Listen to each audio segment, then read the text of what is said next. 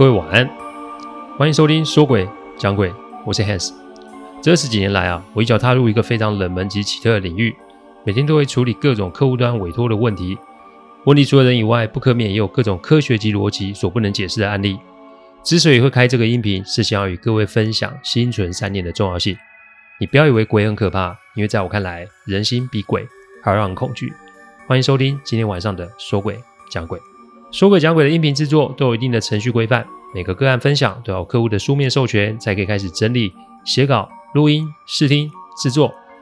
因此每周只能录制一集，还请各位见谅。因为每个个案都代表客户与当事人的信任，因此也只有我自己可以全权的做整理与制作。我知道这样子的速度其实不快，但反正如果可行，我会做这行做一辈子。所以只要大家有时间，都欢迎各位的收听。录这集的当下，其实啊，搬家已经算是大致的底定了。最后要走的时候啊，跟这个离世的长辈做道别，谢谢他给我们这些年的庇荫哦。其实不论是搬出或搬进，房子的确是可以透过装潢有不同的气象，但别忘了地才是最重要的。哪个地方不死人？我想这句话只要是六年级的听众一定有听过吧。我们每一个人都是生活在先人有待过的地方，这不是要大家迷信。或是有无谓的恐慌，这是要提醒大家慎终追远的重要性。感谢前人与我们的缘分，让我们可以在这个地方得以平安的加大。今天要讲的案例啊，也是跟这有关。今天案例的当事人，我就称他为阿铁好了。这个铁啊，就是打铁的铁，也就是铁齿的铁哦。以前因为要工作关系，常常要出国。这一次啊，因客户的要求，去了中国内地省份。要知道早些年啊，中国的内地啊，发展并不是像现在这么发达。内地跟沿海各省其实是有差距的。我要去的那个地方啊，并没有机场，所以啊，要从别的机场搭车将近六个小时才会有办法到达那个县城。我打小就是一个过动儿，内心啊总是有一股冒险犯难的基因哦。因此在车上就跟师傅问了很多当地的风土民情。对我来说啊，就是一种经历。但啊，这对同行客户的助理阿铁来说就没那么有趣了。她就是一个都会女性，什么都讲究效率、方便。所以对她来说，来到这里就会有一种水土不服的感觉。客户要五天后才会到那里，所以就是要先让我们过去了解一下工作上的状况。所以前期到那边很多事情是要靠自己的，具体做什么，我在这里不方便多说。不过啊，就是跟土地开发有关就是了。好不容易啊，到了县城，这个县城啊很古老，感觉是一个有历史渊源的地方。而且啊，这里上从县领导，下至寻常百姓，大部分都是同一个姓。没错，这里是一个世代大家族所居住的地方哦。化外之地这四个字啊，我想大家都听过吧？在那个年代的中国，有很多的不确定性，特别啊是在这个内陆的县城，因此到这里一切都得入境随俗。我们不要，呃，我们不必要人见人爱，但我们至少得不要得罪人就是哦。到县城的时候，大约是下午五点半。我们啊，先是去拜访当地类似是乡长的长者，先是送烟送酒，再就是跟他汇报我们接下来这几天要做的工作。反正啊，一切都得摊在他们的眼界之下。有什么事，等到客户来再说吧。政商关系啊，是客户会动用到的，而这里的地缘关系，则是得由我们这些先遣部队来处理。那天啊，晚上就在一顿粗茶淡饭中就结束了。我们待的县城并没有什么大饭店，所以啊，我们是借住在类似是居民家中的招待所。现在想想就是一个民宿的概念哦。我们住的房子啊，旁边就有一栋应该是祠堂的建筑物。在台湾，我们的祠堂通常就是平常房子的规模吧，但这个祠堂啊，却是一种大庙的规格，雕梁画栋，气派真的是让我印象深刻。不过到了晚上，他们却点上了红色的灯笼。红色的灯笼在台湾也不是没有见过，也没有什么大惊小怪的啊。不过我要说的是，那偌大的祠堂啊，夜晚就是被笼罩在整个红光里面。黑色建筑与红色的灯光，这个组合其实看起来有点，看着就觉得毛毛的。而且在那个没有什么路灯的年代，这真的有点吓人哦。我刚刚讲入境随俗是重要的，这人家既没有来主动来跟我讲这祠堂是怎么回事，那我也不好多问些什么。那一天晚上大约十一点多的时候。阿铁跑来敲我的房门，他神色惊恐的跟我说：“有人在盯着他，不是很多人在盯着他看。”我们住的其实是平房，那阿铁房间外面就是街道，街道的另外一边就是祠堂哦。我一开始啊本来想跟阿铁换房间，因为就风水上来说，睡在大街旁边不是一件太好的事哦。再加上我觉得那个祠堂真的有些诡异哦。但我就说嘛，阿铁就是个新时代的女性，他连考虑都没有考虑就回绝了我的提议。但殊不知，我那个时候还不知道他已经被缠上了。而且阿铁不是来跟我换房间呢，他是来找我陪他睡啊。这孤男寡女的，怎么讲都不是很方便啊。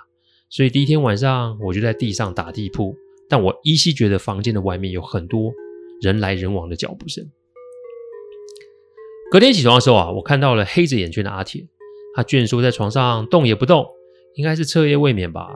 没多久就有人来敲门喊我们去吃早餐。我啊本想让阿铁你去补个眠好了，但他说什么一个人都不肯落单在房间里，那我们就去吃了早餐哦。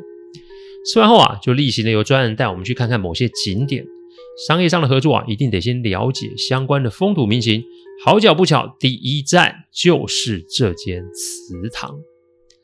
白天看到是一间非常大的黑色庙宇哦，那个黑是墨水般的黑哦。老实说，这大白天看的都会让人家觉得心里面有点发凉的感觉哦。阿铁啊，神色紧张的盯着这个祠堂看。主大门啊，只有特殊节日才可以开，所以我们得从两侧的小门进出哦。听说这祠堂啊，有百年的历史了。所以啊，门槛的设计，这应该是很常见的哦。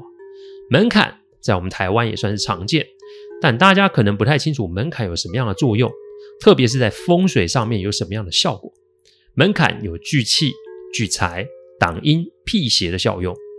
也有人说啊，门槛代表是主人的背脊骨，所以门槛既不可以坐，更不可以踩，一定得要用跨的，以示敬意哦。我听了长辈在介绍的时候啊，我们就到了小门口了。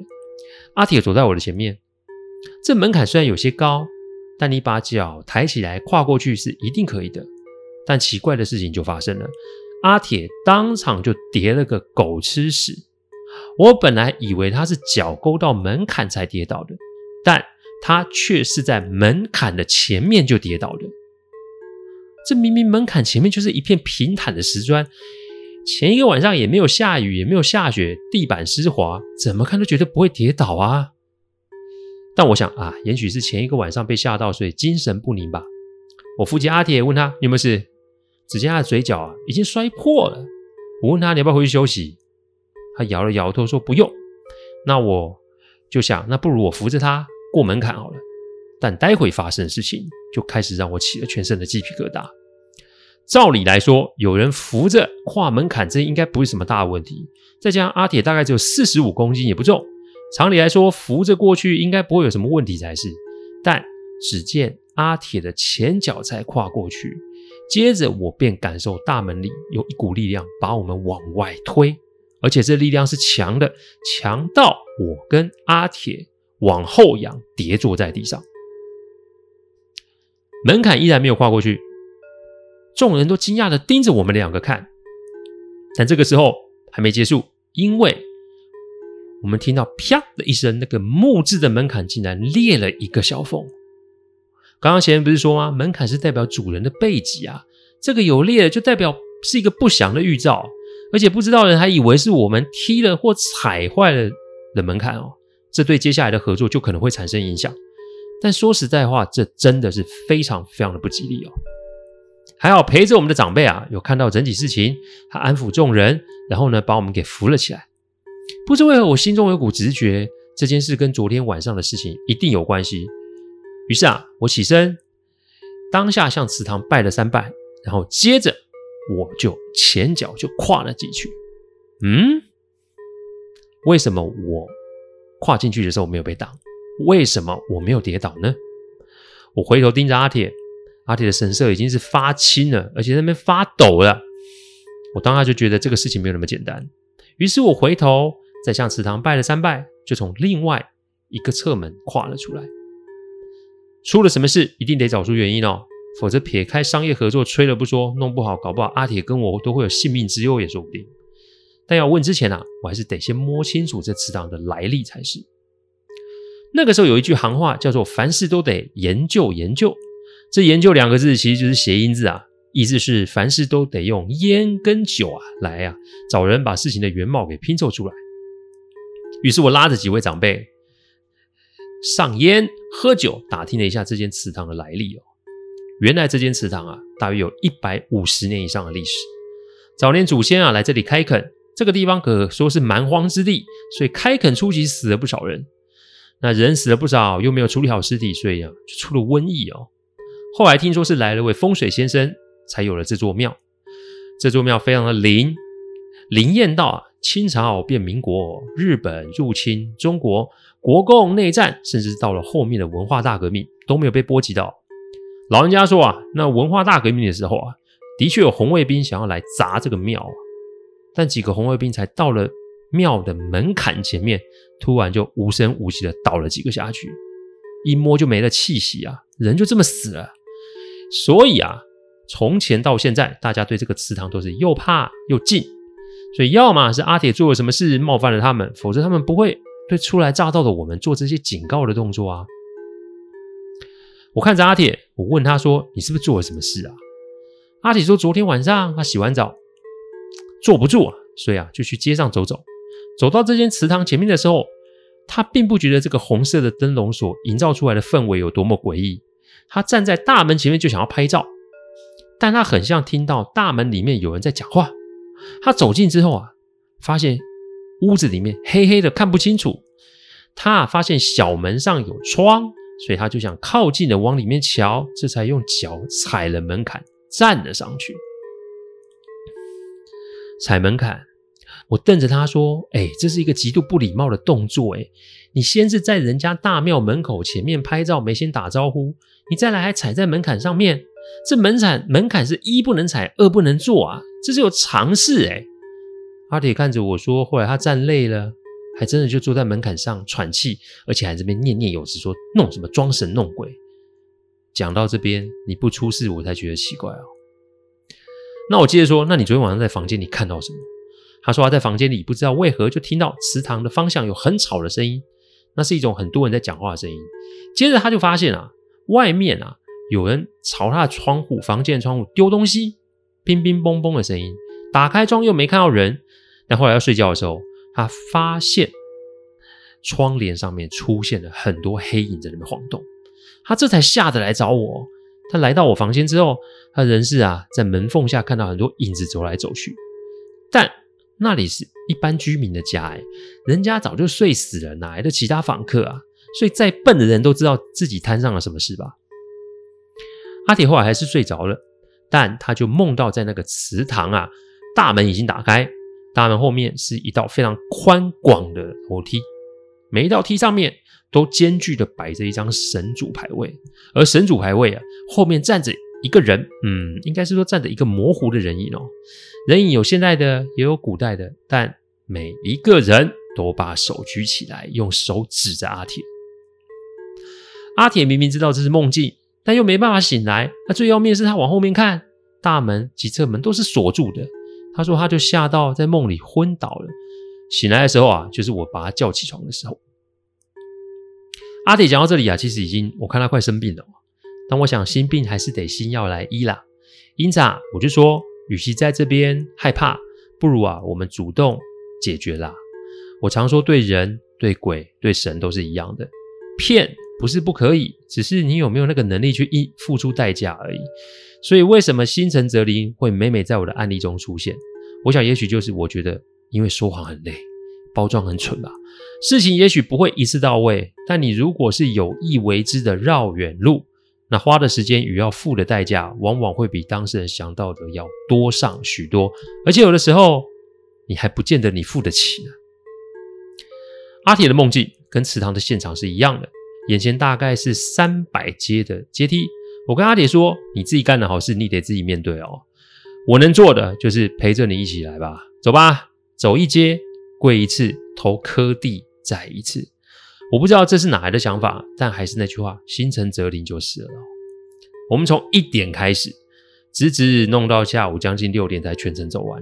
说真的，还好那一天不是夏天，不然我一定会中暑哦。不过啊，裤子也是破了，额头啊。”也是淤青跟破皮哦。